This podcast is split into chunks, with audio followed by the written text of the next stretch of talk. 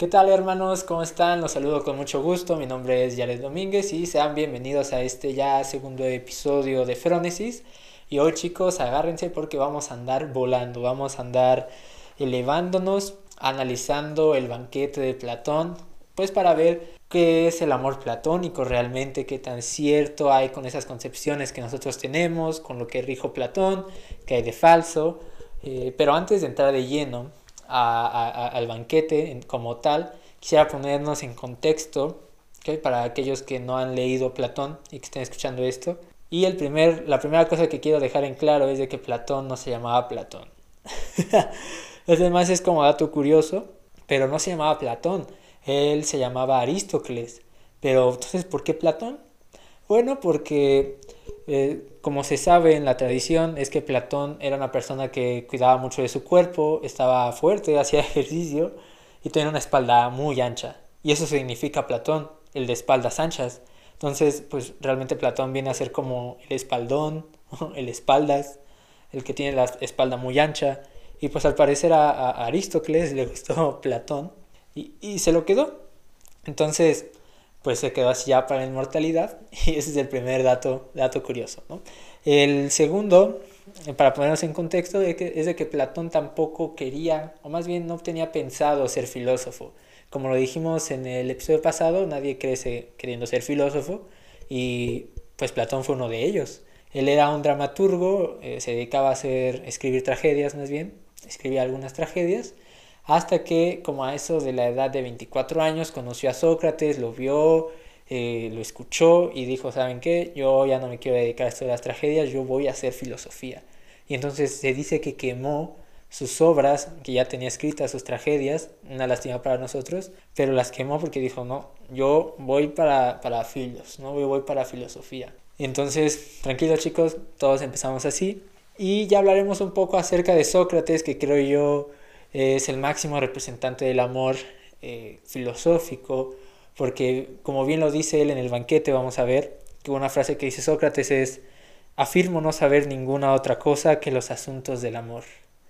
¿Por qué? Porque eh, justamente esto encaja con algo que vi de que saber o la sabiduría no es lo mismo que conocimiento. Recordemos que filosofía viene de filos, de filia, que es un tipo de amor, y de sofos, que es la sabiduría, el saber. No es lo mismo que yo conozca cómo se hace el arroz a yo saber cómo se hace el arroz. No es lo mismo que yo conozca cómo jugar fútbol que yo saber cómo se juega fútbol. ¿Ok? Si va más, por, más o menos por ahí la idea. Y si tomamos esta idea de sabiduría, pues más bien se ve como que el saber es como un modo de vida. Y si hay alguien que llevó eso muy bien fue Sócrates, que incluso le costó la muerte. Entonces lo vamos a ir viendo, porque es necesario hablar de Sócrates y vamos a hablar de amor. Y ya la siguiente, el, siguiente punto que quiero abarcar es para aquellos que también no han leído a Platón. Eh, Platón tiene una forma muy curiosa de escribir que es en forma de diálogos. ¿okay? Si uno compra un libro de, de Platón o se lo descarga en PDF va a ver que es un guion un guion de una obra de teatro, parece, ¿ok? Porque realmente, pues él, como les dije, era dramaturgo, las tragedias, ustedes buscan a los trágicos, que son Sófocles, Eurípides y Esquilo, son, es un guion, o sea, uno se lo puede dejar a una persona y tú aprendes el, personaje de, de, Medea, tú el de Jasón y hacemos toda la obra. Entonces, así son también los diálogos de Platón, por eso se llaman diálogos, porque tú lo que compras son diálogos de personajes y el personaje principal siempre es Sócrates. Al parecer fue tanto el impacto que le causó Sócrates a Platón que le dedicó todas sus obras a su maestro. Entonces creo yo que incluso ahí ya empezamos a ver como que qué es el amor para Platón, ¿no? Este impacto que tuvo su maestro Sócrates en Platón, pues fue tan grande que lo puso siempre en, en sus diálogos y aparte de Sócrates en los diálogos, pues como bien dice, siempre dialoga con alguien y siempre Sócrates acaba ganándole al otro. ¿Ok? Entonces siempre se acaba además peleando y los otros se pelean y se enojan con Sócrates justamente porque ya no saben qué responder. Y así se ve como Sócrates siempre gana las conversaciones. Entonces ahí hay una muestra muy grande de amor.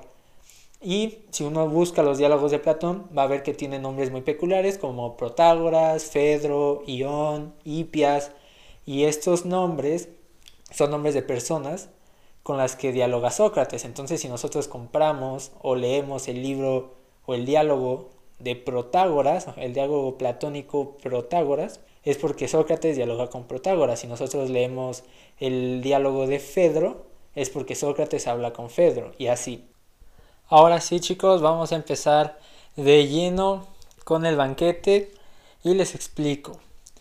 El resumen del banquete es que está Sócrates va de camino a una, a una fiesta de un poeta llamado Agatón, que acaba de ganar un, un concurso de poesía, de tragedias. Y pensemos en esto de poetas y poesía, no como en Mario Benedetti o en estos poetas que tenemos ahorita, sino que en esos tiempos la poesía funcionaba o tenía la función de algo más pedagógico. ¿Ok? No entremos en detalle porque eso da para otros seis podcasts muy interesantes, la verdad. Pero dejémoslo así, ¿ok? No era como que poesía como ahorita, sino que tenía una función pedagógica. Entonces, Agatón gana este concurso. Ese, esa misma noche que gana, celebra con todos. Y pues acaba borrachísimo, todos acaban mal. Y al otro día hace otro, que es este el banquete, que es cuando se da el banquete. Y invita, pues creo que a los mismos, es como el recalentado. Y va Sócrates. Y Sócrates encuentra a Aristodemo. le dice, oye, ¿quieres venir? voy a con Agatón. Aristodemo le dice sí. Y van. Y pues entran. Y de hecho pasa algo muy curioso porque Aristodemo llega y Agatón le habla y le dice, oye, qué bueno que viniste. Mira, para lo que sea que hayas venido, lo dejamos para después. Porque ahorita estamos de celebrando. Y pues métete, pero ¿qué? ¿Cómo supiste? ¿Qué, qué haces aquí? Dice, no, pues es que Sócrates me invitó. Y al parecer no estaba Sócrates ahí porque Agatón le dice, ¿y Sócrates? Y Aristodemo así como que, ah, pues, ay, no sé. Hace rato estaba aquí. Y van a buscarlo.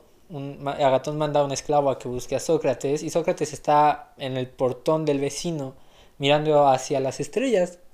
Que al parecer nos deja ver Platón que es un poco la actitud que tenía Sócrates regularmente. Entonces, pues, ¿por qué? Porque Aristodemo dice, no, no, no, déjenlo hasta que él entre. O sea, e-, él es así, no lo molesten. Entonces, pues ya están comiendo, llega la mitad de la comida Sócrates, eh, empiezan a comer y Platón aquí nos deja ver un poco de cómo eran las fiestas comúnmente en la antigua Grecia, es algo muy lindo, porque nos explica cómo estaban sentados, cómo eran las sillas, cómo era todo el ritual, por así decirlo, cuando se llevaba a cabo un banquete. Entonces nos deja ver que comían, después de que comían y bebían, hacían como que algunos encomios a algunos dioses o cantaban algunos himnos y después seguían bebiendo, pero se ponían a discutir algo al parecer. Y entonces cuando ya está en ese momento de ver qué van a discutir, están algunos y dicen, bueno, ¿saben qué? Pues yo creo que vamos a hablar del amor, de Eros, porque al parecer nadie ha hablado de, de este dios siendo uno de los grandes. ¿Ok? Entonces así es como se da el, el banquete y el banquete trata mayoritariamente de seis discursos que se dan en ese momento acerca del amor, que son como himnos, son elogios, para tratar de describir qué es, cuál es su naturaleza y de ahí pues sus efectos en cada uno de nosotros. Entonces, así es como empiezan, yo creo que las primeras 10, 13 hojas del banquete. Y el primero en dar su discurso es Fedro, un chico que se llamaba Fedro, y este chico, para ponernos un poquito en contexto, eh, yo me lo imagino, y pues igual se lo ponen ustedes imaginar como Peter Parker, este chico de Spider-Man, porque veo que tiene muchas similitudes, ya que si nosotros vemos las películas de Spider-Man, siempre nos ponen a Peter Parker como este chico estudioso que tiene muchas ganas de aprender, que siempre está ahí con los profesores, con los buenos, ¿no? que después hacen malos, por ejemplo el Doctor Octopus, pero que en su inicio era un profesor muy brillante, entonces siempre está ahí, con Tony Stark, o sea, este chico que pues tiene hambre de conocer. Entonces Fedro es un poco así, es joven, aparte es guapo. Y Fedro, a ver, imagínense ustedes qué nos puede decir un joven acerca del amor. piénsenlo un poco, y en lo que lo piensan, tengamos en mente esto que les había dicho del saber, tener sabiduría y conocer. Aquí Platón parece que nos hace esa distinción de que un joven conoce pero no sabe. ¿Ok? Porque vamos a darnos cuenta que todo lo que dice siempre su argumento le da el peso de que lo dijo alguien famoso o alguien mm, respetado en este sentido, ¿no? De que dice tal cosa y le preguntan ¿y por qué? Ah, porque lo dijo Hesiodo, ¿no? Y fue el que escribió como que la Biblia griega. Entonces como que le falta ese bagaje, ¿ok? Y entonces, ¿qué nos dice Fedro? Eros es el dios más antiguo de todos, ¿ok? Es de los más viejos. ¿Por qué? Porque lo dice Hesiodo, justamente. ¿Y qué dice Hesiodo? Bueno, él tiene un libro llamado La Teogonía, que les digo que es como la Biblia, donde narra cómo nacieron los dioses, cómo se formó todo lo que hemos visto. Y dice, bueno, al principio todo estaba, eh, estaba el caos, ¿no? que es una entidad, y después nace Gea, que es la tierra. Y después de Gea nace Eros, ¿ok? Y ya cuando nace Gea y Eros, eh, Gea engendra ella misma a Urano, que es el cielo, y al mar, que no me acuerdo cómo se dice en griego, pero hagan de cuenta que todo estaba unido, o sea, todo estaba contenido en Gea. O sea, nada salía. Yo, yo me imagino que era como una bola o una sustancia ahí que no percibes qué es qué. Como una bola de plastilina donde está todo revuelto los colores. Y dices, aquí qué, qué hay. Entonces, esa función de distinguir la multiplicidad en la unidad lo hacía Eros. Antes de que naciera Afrodita y fuera este deseo sexual, ¿no? Ya iremos viendo cómo se va deformando Eros a lo largo del tiempo. Pero en este inicio Eros tenía esa función de distinguir lo múltiple en, la unidad. Entonces yo pienso que Fedro tiene un Eros así. Que están de acuerdo que ver a un joven así apasionado por el conocimiento no es tan normal. O sea, se distingue, resalta de los demás jóvenes porque mm, pues no se tiene ese amor por los discursos, por estar con gente que sabe, que lo distingue de los demás. Entonces, de alguna manera, el, Fedro es la representación de ese Eros antiguo, ¿okay? donde pues eh, Gea tenía eh, a Urano y al mar, y pues Eros hacía como que el trabajo de distinguir, ¿no? de que, que no se mezcle todo. Y ya después, si quieren saber cómo es que el cielo pasó hasta arriba y la tierra abajo, leanse la teogonía, es una historia muy, muy chida. Pero bueno, esto es lo que nos dice este Fedro. Y como vemos también eh, su argumento es de que lo dijo Hesiodo. Y uno puede decir, bueno, Hesiodo se equivocó, ¿no? Pero para Fedro no. Y después de esto nos dice que Eros, al ser muy viejo, nos proporciona bienes. ¿Ok? ¿Y por qué, por qué nos dice esto? Porque nos hace una alusión, nos dice, imagínense, o imagínense, imagínate, que tenemos un ejército, una ciudad, un ejército, está compuesto por amados y amantes. Que vamos a estar usando mucho esto de amantes y no se refiere al Sancho precisamente, no al infiel, sino pues al, que ama, ¿no? Un amante es quien ama, un amante ama a un amado. Entonces despegámonos un poco de esa concepción negativa, sino que pues, el, un amante es el que ama. Entonces nos dice Fedro Vale, imaginémonos que hay un ejército compuesto de amantes y amados. Dime tú si va a ser tan fácil que esos guerreros caigan. O sea, nosotros podríamos, ese ejército podría estar hecho de 10 personas, pero mientras sean amados y amantes, van a ganarle a cualquier enemigo. ¿Por qué? Porque dime tú si no es cierto que cuando tienes a tu amante o a tu amado al lado, o sea, cuando está la persona a la que amas al lado de ti, ¿a poco no te da más pena fallar? O sea, como que se te va el miedo, dice Fedro. O sea, Eros lo que nos da es valor. O sea, nos dice Eros tiene un efecto en nosotros que es un valor, es eh, honor, valentía, se nos va el miedo. Entonces imagínate tú, si eso es lo que hace Eros, si, imagínate, si, si, eso lo hace, ahora que lo pongamos a esos tipos en, en, el ejército, o sea, vamos a ser invencibles. Y eso es lo que nos dice también Fedro, de que nos da ese bien, nos hace mejores, por así decirlo, porque no le fallamos tan fácil a nuestro ser amado. Y citando aquí lo que dice Fedro, dice, es más, afirmo que un hombre que está enamorado, si fuera descubierto haciendo algo feo o soportándolo de otros sin defenderse por cobardía, visto por su padre, por sus compañeros o por cualquier otro, no le dolería tanto como si fuera visto por su amado. Y esto también lo observamos en el amado, a saber que siente extraordinaria vergüenza ante sus amantes cuando se le ve en una acción fea. Entonces aquí, como vemos, Fedro lo que nos está diciendo, y hace una comparación muy, muy, muy, muy interesante porque nos dice que hay un amante y un amado. Creo que es algo que actualmente no, no lo vemos tan correcto. Creo que actualmente si tenemos una pareja, los dos debemos de ser amantes. Pero aquí, y a lo largo del, banquete, no solo en, en, Fedro, parece que antes no se veía así. O sea, como que los griegos decían, pues hay uno que ama más que al otro. O incluso hay uno que ama al otro sin que el otro lo ame. Y eso no está mal. O sea, aquí Fedro nos está diciendo de que tanto al amante como al amado, pues sí les duele. Pero es un poquito eh, interesante ver cómo pensaban el amor los griegos. Entonces pensemos si le queremos a Fedro.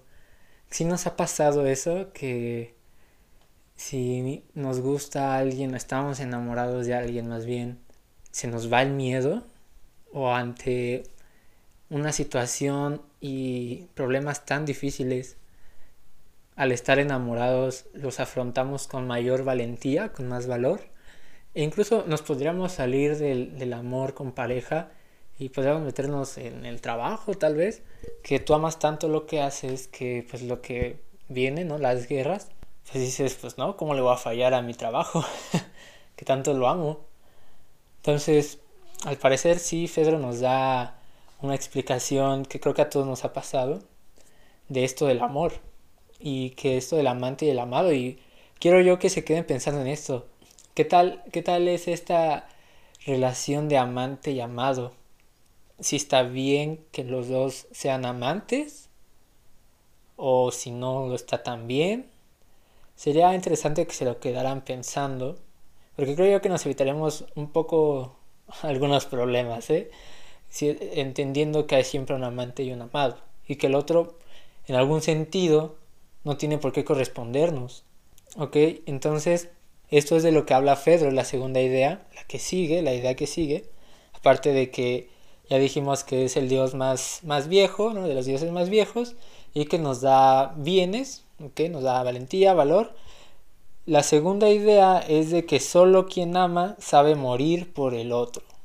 Entonces dice, vale, y nos va a contar tres historias, y la primera es de Alcestis, que dice que bien esta historia sirve para argumentar lo que está diciendo, de que nada más los amantes saben morir por el otro, porque Alcestis tiene una historia muy peculiar y es que Apolo, el dios Apolo, es expulsado del Olimpo por nueve años. Y entonces él está buscando un, lugar donde quedarse, un, un, asilo, por así decirlo.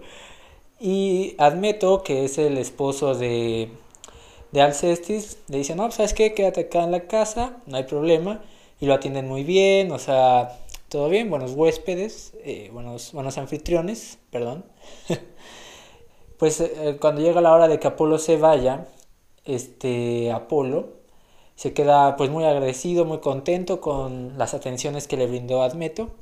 Le dice, no, pues sabes qué, viejo, pues estoy en deuda contigo, te voy a, mm, ¿cómo decirlo? le da como un cupón, o sea, le dice, yo voy a hablar con las Moiras, que es como el destino, eh, para que puedas vivir más allá del día que te toca morir. Entonces por eso digo que le da como un cupón. Le dice, mira, cuando venga la muerte, eh, tú dale este cheque, dale este cupón, y le mira, ¿sabes qué? Yo puedo seguir viviendo. Y nada más que la única condición es de que alguien, ese día que llegue la muerte por ti, alguien se tiene que ir en lugar tuyo.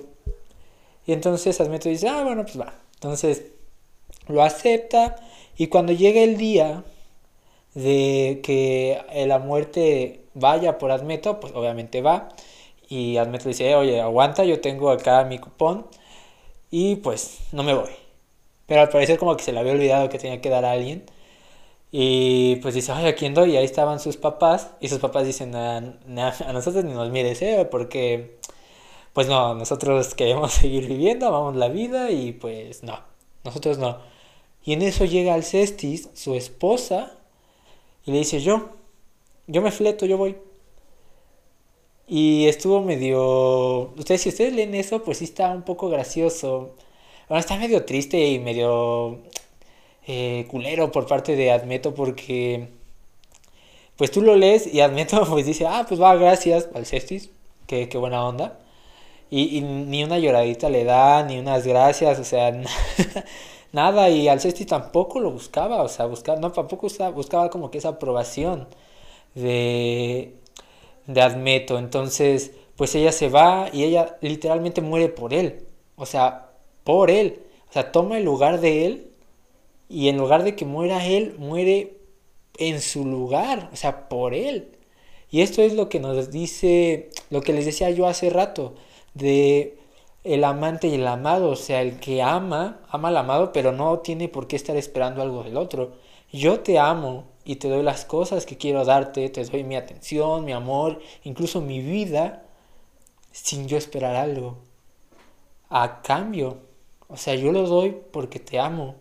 Y el amor, al parecer, no pide eh, otra cosa. Y dice Fedro, y nada más los que aman pueden hacer eso. Porque, mm, pues no, o sea, porque vean, Admeto no lo dio, él era el amado, obviamente.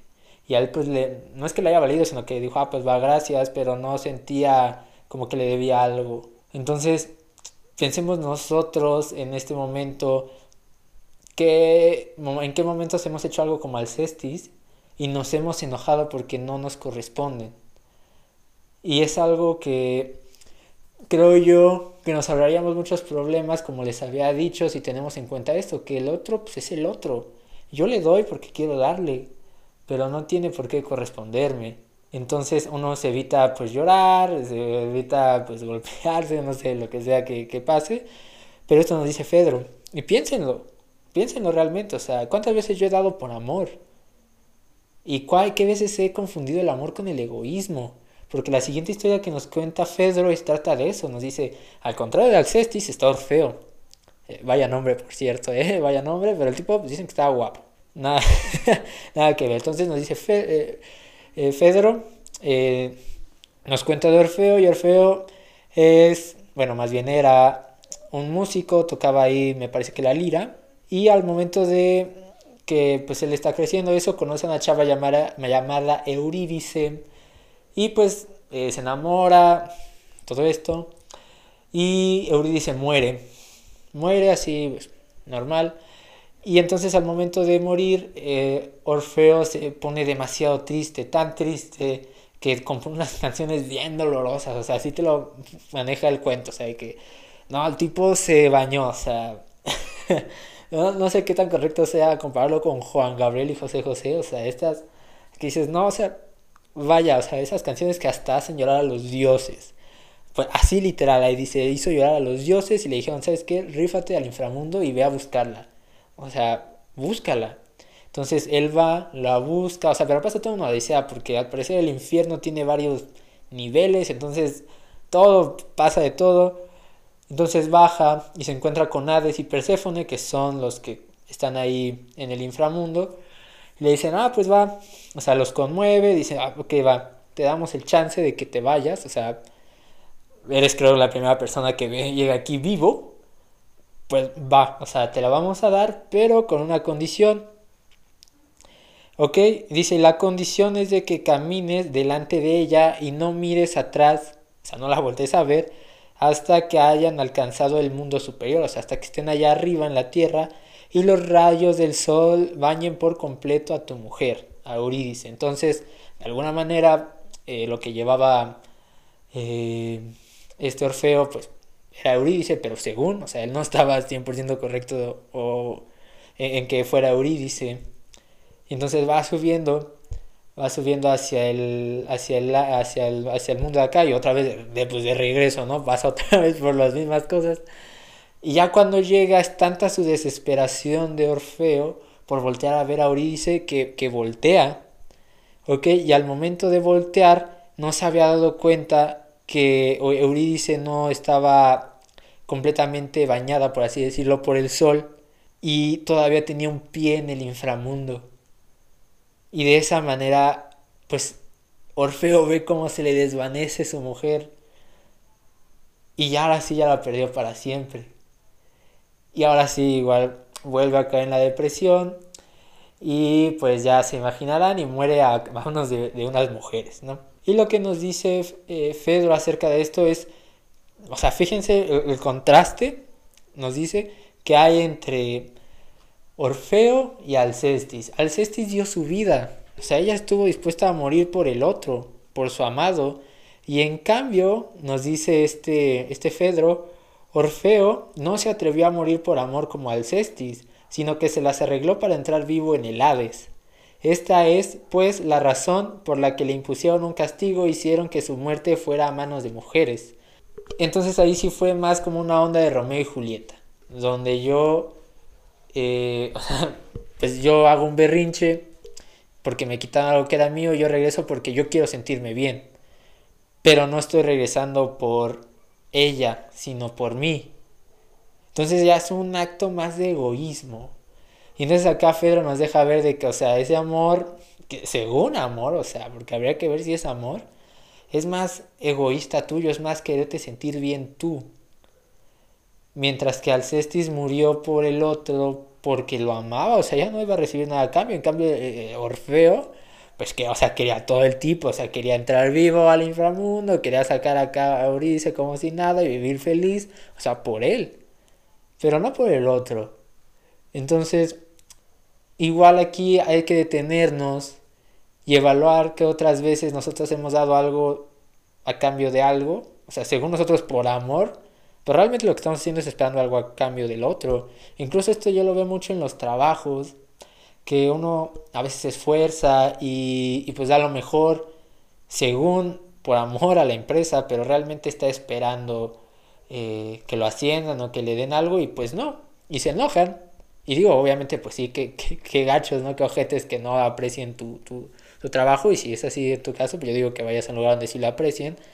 Pero estás de acuerdo que no hay una obligación de responderte, o sea, una vez una amiga, yo me puse en este plan de Orfeo, de decirle, no, pues es que no sabes yo las cosas que sacrifiqué por ti, y, y, la, lo que dejé de hacer y que yo sí cambié por ti y la, y la manga del muerto. Y ella me respondió con una frase que en ese momento me dolió, pero que ya después entendí, que era que me dijo, pues que yo nunca te lo pedí. O sea, y en su momento sí fue acá súper gacho, ¿no? Porque te digan eso, que te digan eso, pues sí duele. Sobre todo porque pues, viene una persona que tú quieres, ¿no? Entonces así como que, ah, un golpe al ego. Pero ya después que lo piensas, pues sí, o sea, pues yo yo di, yo cambié, yo sacrifiqué porque yo quise. Y no es justo, por así decirlo, andar reclamando a los demás de que no me correspondieron. O sea, ay, yo sí cambié, yo sí hice todo esto y tú no lo hiciste por mí. O sea, y, si te pones a pensarlo, pues realmente no tiene por qué hacerlo. O sea, es una estupidez para Fedro. Eh, pues andar recriminando, ¿no? Así como que, pues, pues no, o sea, tú diste, pues acepta. Si no te corresponden, pues ya es tu decisión si te quedas o no. Entonces, es por eso que Fedro dice, pues uno nada más muere por el otro eh, cuando ama, no al revés. O sea, uno está dispuesto a sacrificar, a hacer todo cuando ama. Pero si no amas, no, no pasa, te pasa como Admeto, que pues, ah, chido, que uno que moriste por mí. o te pasa como Orfeo, de que pues confundes amor con, con egoísmo, y pues andas ahí haciendo eh, pues tus, tus dramas, ¿no? Por así decirlo.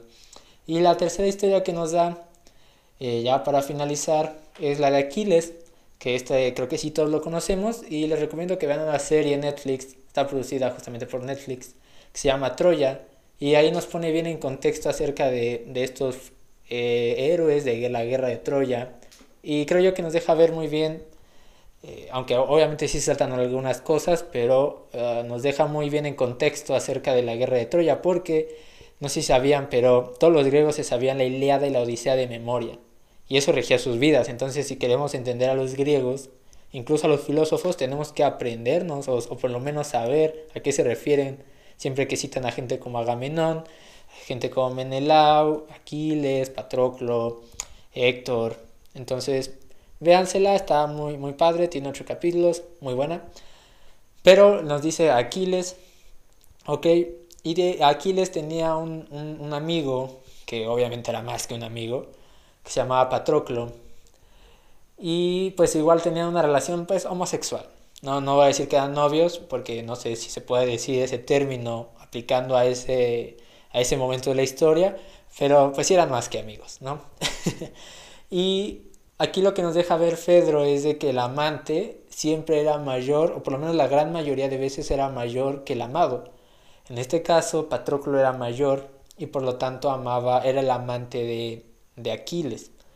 Entonces, cuando Aquiles nace, le dicen que su destino son dos. Y esto viene en la Iliada, me parece que en el libro 9.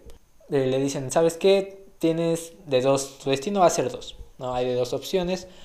La primera es de que eh, pues puedes morir muy, muy viejo, pero sin gloria. ¿okay? Vas a ir a la guerra, eh, vas a disfrutar tu vida, vas a regresar bien, pero vas a morir sin gloria, ¿no? Pero eso sí, muy viejo. O sea, vivir mucho. Pero si te vengas por amor, ¿no? Si hay algo ahí en la guerra, eh, vas a morir en la guerra, por lo tanto vas a morir joven, pero con mucha gloria. Y entonces Aquiles como que dice, ah, pues bien, ¿no? O sea, en ese momento se buscaba la gloria, entonces dijo, ah, pues igual, pues no importa, yo peleo. Pero el punto de inflexión viene cuando matan a Patroclo. Héctor, el gran guerrero troyano, mata a Patroclo y hay una escena devastadora que eh, creo que aquí la tengo de la Iliada. Es la Iliada, el libro 18, eh, el párrafo 90. Y pues dice, y ahora porque inmensa pena tengas también en tus mentes, habiendo muerto tu niño, no lo tomarás otra vez, regresando él a casa, pues no me ordena mi alma vivir ni quedarme entre los hombres, a menos que Héctor, herido primero por mi asta, haya perdido el alma, y de Patroclo compensado el despojo. O sea, el tipo dijo, yo estoy decidido, me vale lo que me digan y lo que vaya a pasar, yo voy a vengar a Patroclo. Y su madre llega y le dice, viejo, acuérdate que vas a morir. O sea, estás decidiendo morir. Y aquí les dice, me vale y va a matar a Héctor y, ya sabemos cómo acabó Aquiles. Pero aquí lo que nos deja ver Fedro es de que eso fue un hecho tan cañón, o sea, porque esta vez no fue el amante, sino fue el amado. O sea, algo que no se esperaba de nadie. O sea, que, o sea, fue tan, tan, tan cañón eso que lo enviaron a la isla de los bienaventurados. O sea, aquí como un tipo paraíso. Y a, aquí les lo enviaron para allá. O sea, porque fue así como que, wow, o sea, eso sí ya trascendió los límites. O sea, si al Cesti se había eh, pasado de lanza, tú la llegaste a la luna. O sea, sí te pasaste.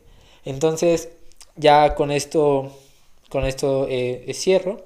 Con la idea final de Fedro, el resumen que nos da él mismo. Dice, no así por el contrario fue lo sucedido con Aquiles, el hijo de Tetis a quien honraron y lo enviaron a las islas de los bienaventurados, porque a pesar de saber por su madre que moriría si mataba a Héctor y que si no lo hacía volvería a su casa y moriría viejo, tuvo la osadía de preferir al socorrer y vengar a su amante Patroclo, no solo morir por su causa, sino también morir una vez muerto ya éste.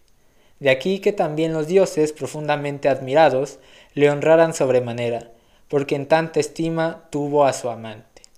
En resumen, pues yo por mi parte afirmo que Eros es de entre los dioses el más antiguo, el más venerable y el más eficaz para asistir a los hombres, vivos y muertos, en la adquisición de virtud y felicidad. Entonces, ahí está chicos, piensen bien estas ideas, sobre todo creo yo que nos quedemos con los mitos y con esto de, de, de qué tantas veces hemos sido Aquiles, qué tantas veces hemos sido Orfeo y Alcestis y Acmeo, Acmeo, ¿sí? ¿A qué tantas veces hemos sido así? Porque al parecer para Fedro el amor ideal es el de Alcestis, pero todavía más cañón el de Aquiles, cuando tú siendo amado eh, pasas tu vida, o sea, es que muy cañón eso. Entonces, ya con esto me despido, chicos. Piénsenlo y nos vemos, creo yo, en unos una semana tal vez o antes en el siguiente episodio. Un saludo. Eh, quédense reflexionando acerca de este amor de Fedro. ¿Le creen? ¿No le creen? Ahí dejen sus comentarios. Yo creo que voy a abrir una cuenta de Instagram tal vez. Ah, voy a ver qué, qué, publico. Tal vez ahí para que dejen sus comentarios. ¿Qué piensan de Fedorov? ¿Qué piensan de Alcestis? Todo lo que hablamos. Y pues medítenlo. Muchas gracias y nos vemos pronto. Chao.